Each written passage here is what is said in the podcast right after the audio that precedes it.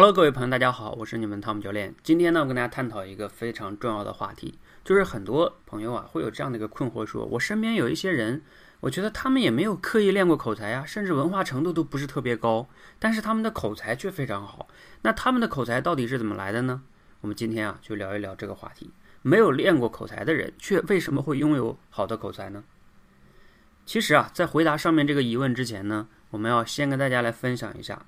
如果一个人在我们这里边来看哈，他真正想系统的练好口才，我们指的是，如果他口才不好，他想练好口才，按照我们的训练理念，其实呢，他需要从下面这三个维度去入手。哪三个维度呢？第一个维度啊，就是要学习。当然了，我们这里边的学习呢，并不是简单的看书啊、看视频呀等等等等哈，是学习是两个字，一个是学，一个是习，叫学而时习之。这个习呢，不是复习的意思，是练习的意思。就是学习了之后，要经常的、持续的去练习，不能只学不练。所以呢，很多市面上很多人去学了很多口才演讲的书啊、课程啊，为什么口才一直没有得到很好的提升呢？就是一直啊，他在学口才，但是他没有去练口才。学习不练，这是最大的一个误区哈。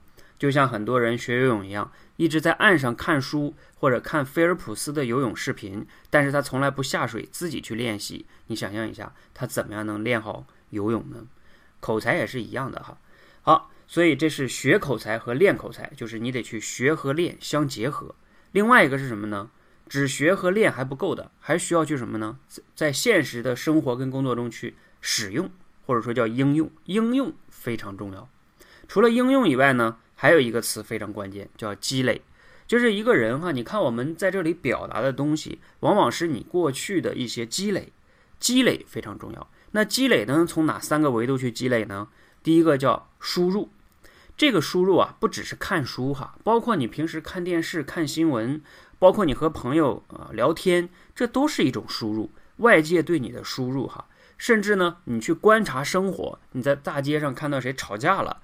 这也是观，也是一种输入哈。观察生活也是一种输入，输入是一种多渠道的哈，多种手段的。好，输入足够多的人呢，那才会有一定的积累。除了输入以外呢，还有一个是什么样的输入呢？叫体验，也就是你的人生阅历哈。你到底经历了多少的事情？一个没有人生阅历的人呢，他自己的就没有那么强的丰富的一些情感的体验呀，他说的话就很难有感染力。我们可以极端的想一下哈，如果一个人出生之后，他和他的家人就在森林里边住，与世隔绝，每天就靠种菜啊或者打猎吃饭，你想想这样的人能不能有好口才？就是他没有那么强的社交关系，包括人生阅历等等等等，甚至连失败都没有。那这样的人呢，在我看来是不会有好口才的。好，还有一个词是什么呢？就是积累里边叫反思。你会发现，有的人也看了很多的书，也经历过挺多的事儿。但是他没有反思，不经常反思的人呢，就没有沉淀，没有沉淀呢，也就没有思想。我们说了一个有思想的大脑，才能有好的口才，所以思想是口才的根基。如果你不经常反思的话，就不太会能产生思想。大家可以对照一下哈，输入、体验、反思，你自己在积累这三个维度上做的怎么样呢？如果积累的太少，就会出现那个现象，叫。巧妇难为无米之炊。其实你脑子里边没有米，你就很难做饭哈。好，那我们现在呢，可以解答上面标题的这个疑问了哈。为什么很多人没有去刻意练过口才，却能拥有好的口才呢？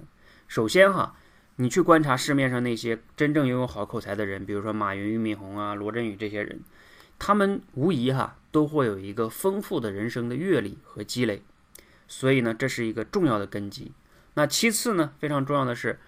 他们虽然没有刻意的跟哪个老师学过口才，但是他们大多数都在实际的工作跟生活中运用了口才，并且在运用的过程中呢，不断的去学习和反思、优化，所以他们就会不断的进步。举例子，大家知道马云哈，他自己当了六年的大学老师，你想想，而且被评为优秀的十大青年教师，这是这可是靠说话吃饭的工作哈。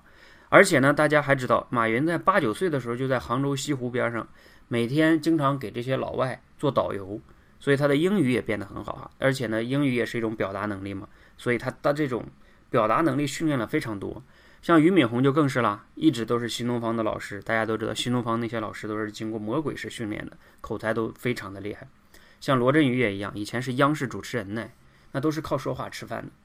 那包括像我自己哈，我自己回忆我自己的经历，其实我也没有刻意的系统练过口才。虽然我学过一些口才的课程哈，但是没有刻意的跟哪个老师去系统的练过口才。但是我自己从大学的时候呢，我做过各种各样的锻炼呀、实践呀。我大二就是社团负责人，每天要给社团里的成员开会呀，等等等等哈。我毕业之后呢，又做了多年的销售和销售培训，还有录电台呀，这些都是在锻炼我的口才。那你会发现哈。我们这样的一些经历呢，都是虽然没有刻意去练习口才，但是我们都在实践的过程中不断的反思总结，而且在这个过程中呢，我们也看了很多跟说话、沟通甚至销售有关的这样的书籍。那这样的话呢，我们的口才自然而然就在实践中去锻炼了。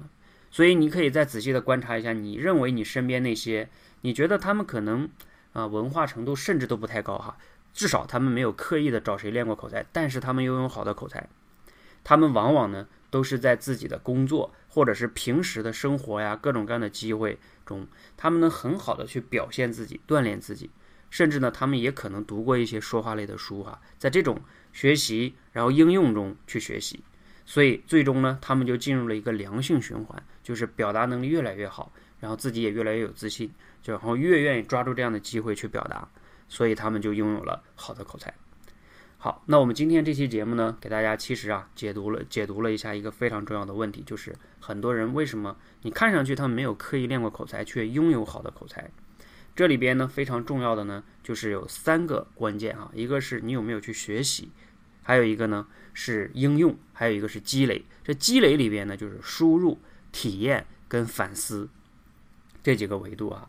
如果你平时在生活中，你现在哈没有办法跟别人练习的话，或者是去应用的话，那你就得来我们这里，我们这里边给大家提供学习口才的那些方法跟套路，同时呢，给大家提供练习的机会跟平台。未来呢，我们也会给大家提供这个应用的机会跟平台。就像我们现在教练团里的一些成员就是这样的，给他们一些应用的机会。好，那相信呢，你们跟我们这样去学习呢，每个人都可以去让自己的口才得到提升的。好，希望呢今天的分享对大家有所帮助和启发，谢谢大家，谢谢。